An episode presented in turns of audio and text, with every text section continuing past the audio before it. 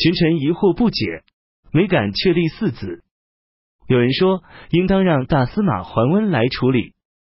尚书仆射王彪之脸色严厉地说：“天子驾崩，太子戴立，大司马怎能有资格提出异议？如果事先当面向他询问，一定反而会被他责备。”于是经过朝臣讨论，就决定了太子即皇帝位，实行大赦。崇德太后发布命令，因为孝武帝年幼，加上他得居丧，命令桓温依据周公摄政的旧例行事。命令已经公布，王彪之说这是非常大事，大司马桓温一定会固执的辞让，从而导致政务停顿，耽误先帝陵墓的修筑。我不敢遵奉命令，仅将诏书密封归还。于是事情也就没能实行。桓温希望简文帝临终前将皇位禅让给自己，不这样的话，也应当让他摄政。此后这个愿望没能实现。非常怨恨愤怒，给弟弟桓冲写信说：“简文帝遗诏让我按诸葛亮、王导的旧例辅政。”桓温怀疑这事是王坦之、谢安干的，对他们怀恨在心。朝廷诏令谢安前去征召桓温入朝辅政，桓温又推辞了。八月，前秦丞相王猛抵达长安，又加任都督中外诸军事。王猛推辞说：“丞相的重任，太傅的尊位，尚书令政务纷繁，司隶校尉责任重大，总领督察军务，上传下达皇帝的命令，文武职务集于一身，大小事务都要清宫。以伊尹、吕望、萧何、邓禹那样的贤明，尚且不能兼备，何况臣王猛这样不孝呢？”表示辞让的表彰进上了三四次。前秦王苻坚不同意，说：“朕正在统一四海，除了你，在没有人可以委以重任。你不能推辞宰相，就像朕不能推辞天下一样。”王猛为宰相，苻坚联手无为于其上，百官同属其下，军队及国家内政外交事务，没有不经由他手的。王猛刚正贤明，清廉严肃，褒贬鲜明。放逐罢免师位素参者，提拔重用有才而不得志者，劝勉农耕桑蚕，训练军队，任用职官都符合他们的才能，刑罚一定依据罪恶。因此国富兵强，战无不胜，秦国大治。苻坚敕令太子苻弘及长乐公苻丕等人说：“你们侍奉王莽，要像侍奉我一样。”阳平公芙蓉在冀州。以严格的标准选择州府官吏，任命尚书郎房默、河间相申绍为治中别驾，清河人崔弘为州从事，掌管记事。芙蓉年轻，为政喜好新奇，推崇以苛刻繁琐的方式体现精明。申绍多次劝他改正，转向实行宽容和缓的政策。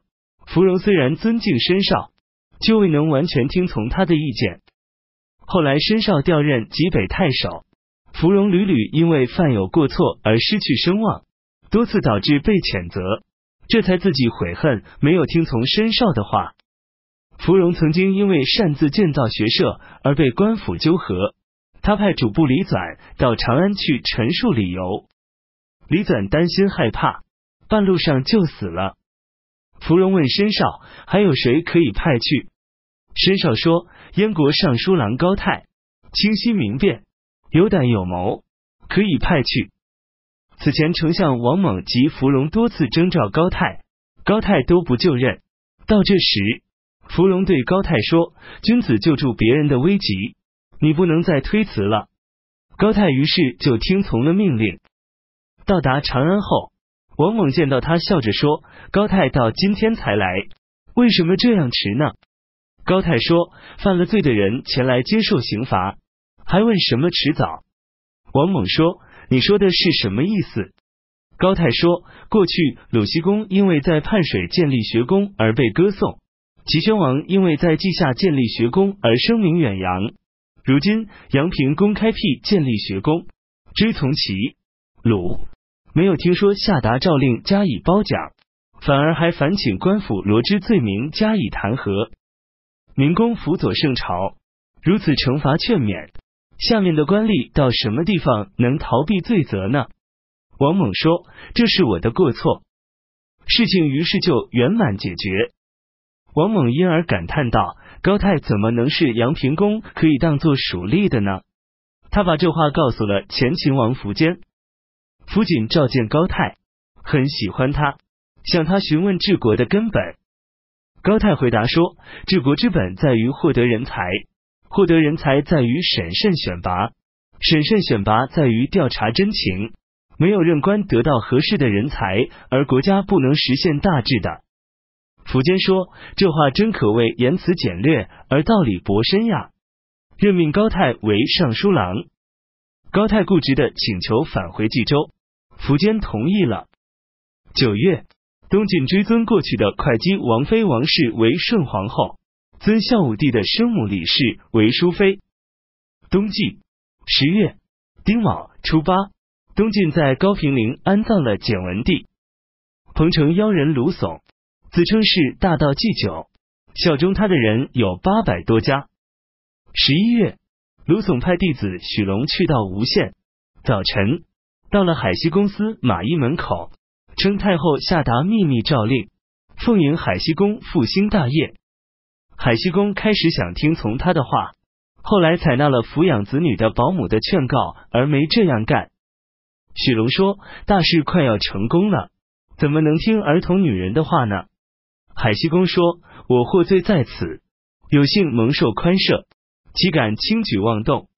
而且太后如有诏令，就应该让官署前来。”为什么只派你来呢？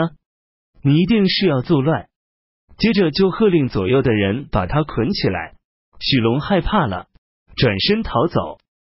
甲午初五，卢总率领兵众三百人，在早晨攻打广木门，诈称海西公回来了，从云龙门突入宫殿的庭院，夺取武器库中的盔甲兵杖。守卫云龙门的卫士十分惊骇，不知所措。